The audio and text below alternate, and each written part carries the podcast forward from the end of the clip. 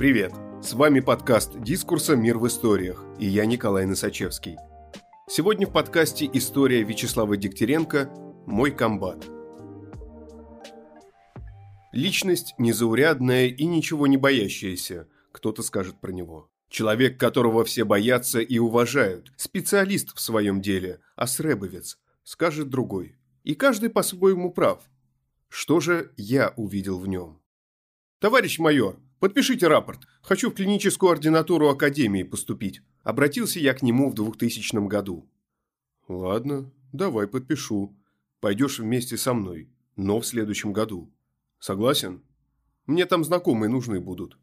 Так я ведь на психиатра буду учиться. А я что, не человек, что ли? Крыша от вас поедет. Кто мне ее ставить будет? Не могу клинически оценивать его личность, ибо в тот момент это не входило в мою компетенцию, но практики, стоицизма и житейского опыта общение с ним мне прибавило. Он был всего на год старше меня, но в некоторых вопросах выглядел более зрелым. В клиническую ординатуру поступил я лишь в 2005-м. Как-то на первом курсе обучения заместитель начальника кафедры психиатрии Колчев спросил у меня, «И что вид у вас все время грустный да уставший? Никто не обижает вас здесь?» Вкратчиво поинтересовался профессор. «Что вы, товарищ полковник, да я сам кого-нибудь могу при желании обидеть. Вот был у нас комбат». И рассказал ему житейский эпизод, после которого обидеть, как мне казалось, уже невозможно. То ли от скуки, то ли от личностных особенностей, сдабриваемых иногда алкоголем, но любил он вести интриги.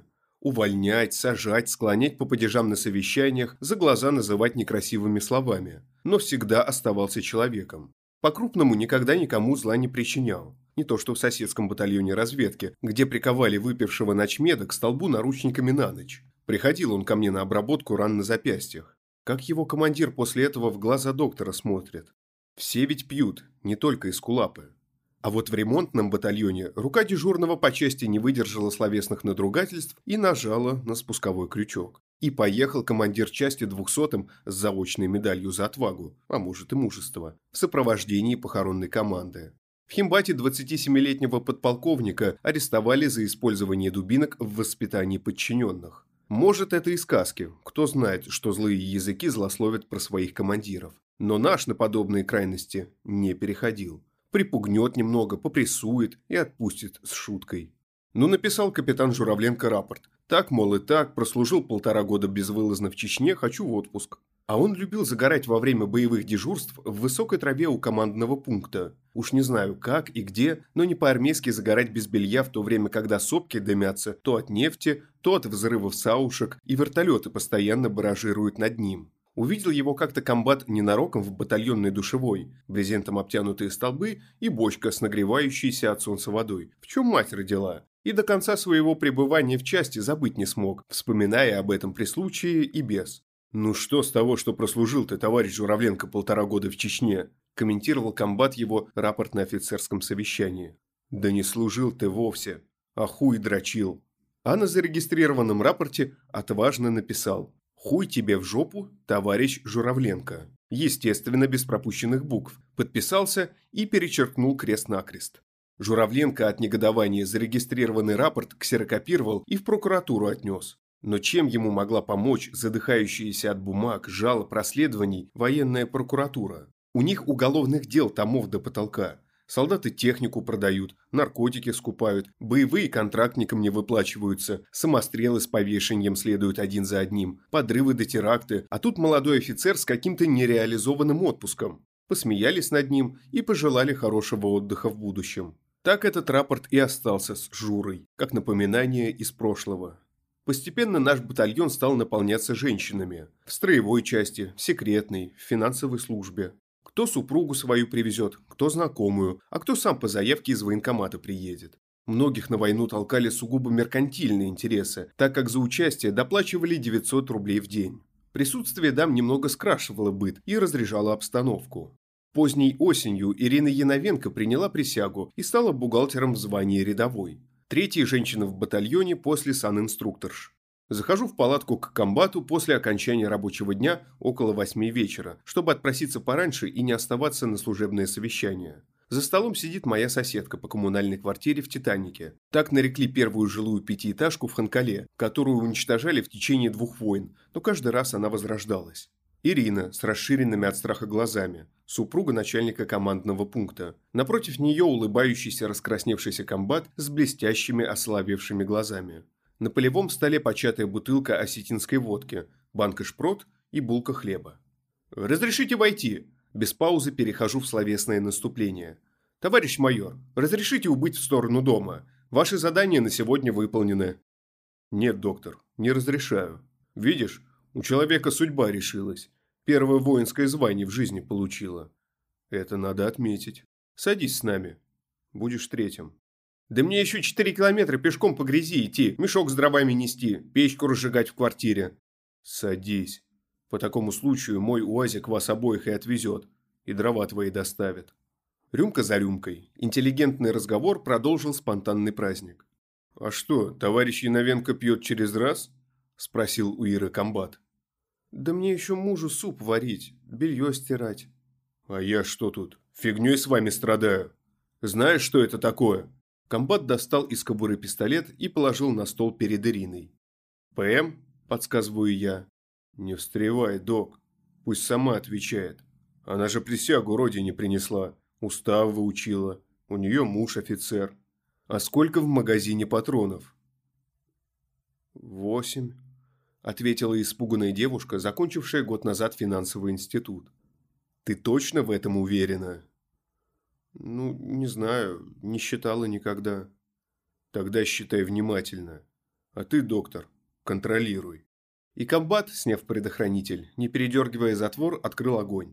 Он стрелял то в стенки палатки, то в потолок. Пули незримо пролетали перед нашими глазами, оставляя в поднамете рваные следы и сизые клубы дыма над нашими головами. В ушах заложило, но я считал. Не знаю, о чем думала 22-летняя девушка, решившая носить погоны и таким образом обмыть получение очередного воинского звания. Точнее, за нее все решили. Один, два, три, Восемь. Ну что, убедилась? Закончил довольный комбат. Прибежал дежурный по части с автоматом, готовый к отражению атаки, слегка под шофе. «Что случилось, товарищ майор? Кто стрелял?» «Все спокойно. Хорошо несешь службу, товарищ Лопатин. Завтра благодарность тебе объявлю перед строем. Иди дальше служить». Пошатываясь, капитан ушел. У Ирины было состояние, близкое к шоковому. Бледность лица выдавала тусклая мерцающая лампочка палатки. Паузу, возникшую в воздухе, нарушил комбат. «Ну что, док, ты внимательно считал?» «Восемь!» «Точно? Давай проверим». И направил ствол пистолета в мою сторону. «Ты уверен в своих подсчетах?» Я нажимаю пусковой крючок. «Пожалуй, я могу сомневаться. Не думаю, что это стоит делать прямо сейчас». «Ну ладно, Давай тогда выпьем по рюмахе. Наливай. Он подставил мне металлическую рюмку-гильзу из-под крупнокалиберного патрона. А скажи что-нибудь на английском языке.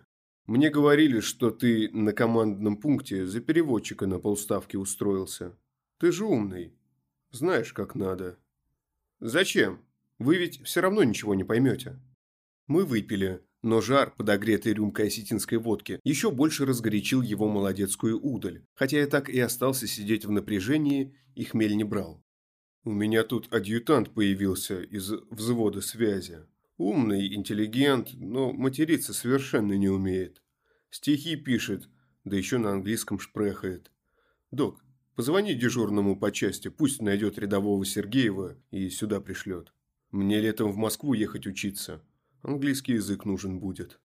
Я выполнил просьбу приказ командира, и спустя минуту в палатку зашел перепуганный товарищ.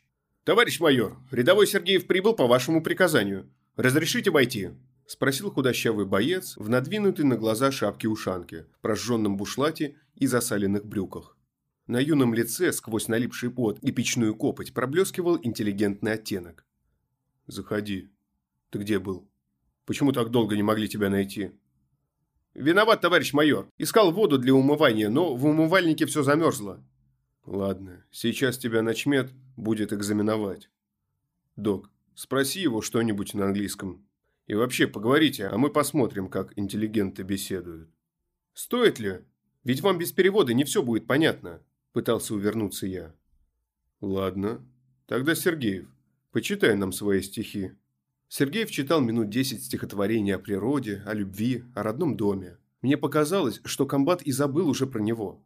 Выпив еще рюмку, он задумался о чем-то своем. Но вдруг, внезапно вернувшись мыслями в свой палаточный кабинет, он остановил выступающего бойца. «Скажи, Сергеев, ты предан своему комбату?» «Так точно, товарищ майор!» «А ты готов отдать жизнь за своего командира?» «Так точно, товарищ майор!» – отчеканил солдат. «Ну, тогда открывай свой рот шире. Еще шире». И комбат вставил свой ПМ в полость рта. Не знаю, что творилось у рядового Сергеева внутри, но мне показалось, что не только слезы потекли у него, когда командир нажал на спусковой крючок. «Ладно, ступай в свою палатку. Ночью будешь топить у меня, смотри, не усни как в прошлый раз. Удовлетворенный произведенным эффектом, сказал комбат. И рядовой Сергеев ушел. Беседа больше не клеилась. Каждый понимал, что произошло нечто неординарное, что, пожалуй, никогда не забудется. Нам выделили обещанный УАЗик, и мы молча поехали по ухабам ночной Ханкалы, пораженные увиденным. На следующий день истопник комбата обратился в медпункт с жалобами на боли в животе, изжогу, отрыжку и с диагнозом обострения хронического гастродеуденита я направил его в медицинский батальон, из которого его перевели в окружной госпиталь. Спустя три месяца в часть пришло свидетельство о болезни, в котором сообщалось, что рядовой Сергеев был уволен из армии в связи с язвенной болезнью желудка и кровоточащей язвой. В часть он так и не прибыл для получения денежного пособия и компенсационных выплат. В своем письме комиссованный солдат просил, чтобы причитающиеся ему жалования выслали денежным переводом. Спасибо, что слушаете нас. Если вам нравится, что мы делаем, подписывайтесь на «Мир в историях». Нас можно найти на всех подкаст-площадках. Там же можно и оценить наш подкаст. И, конечно, присылайте свои истории нам на почту. Дискурс – некоммерческий журнал. Поддержать подкаст можно на нашем сайте. С вами был Николай Носачевский. До встречи через неделю.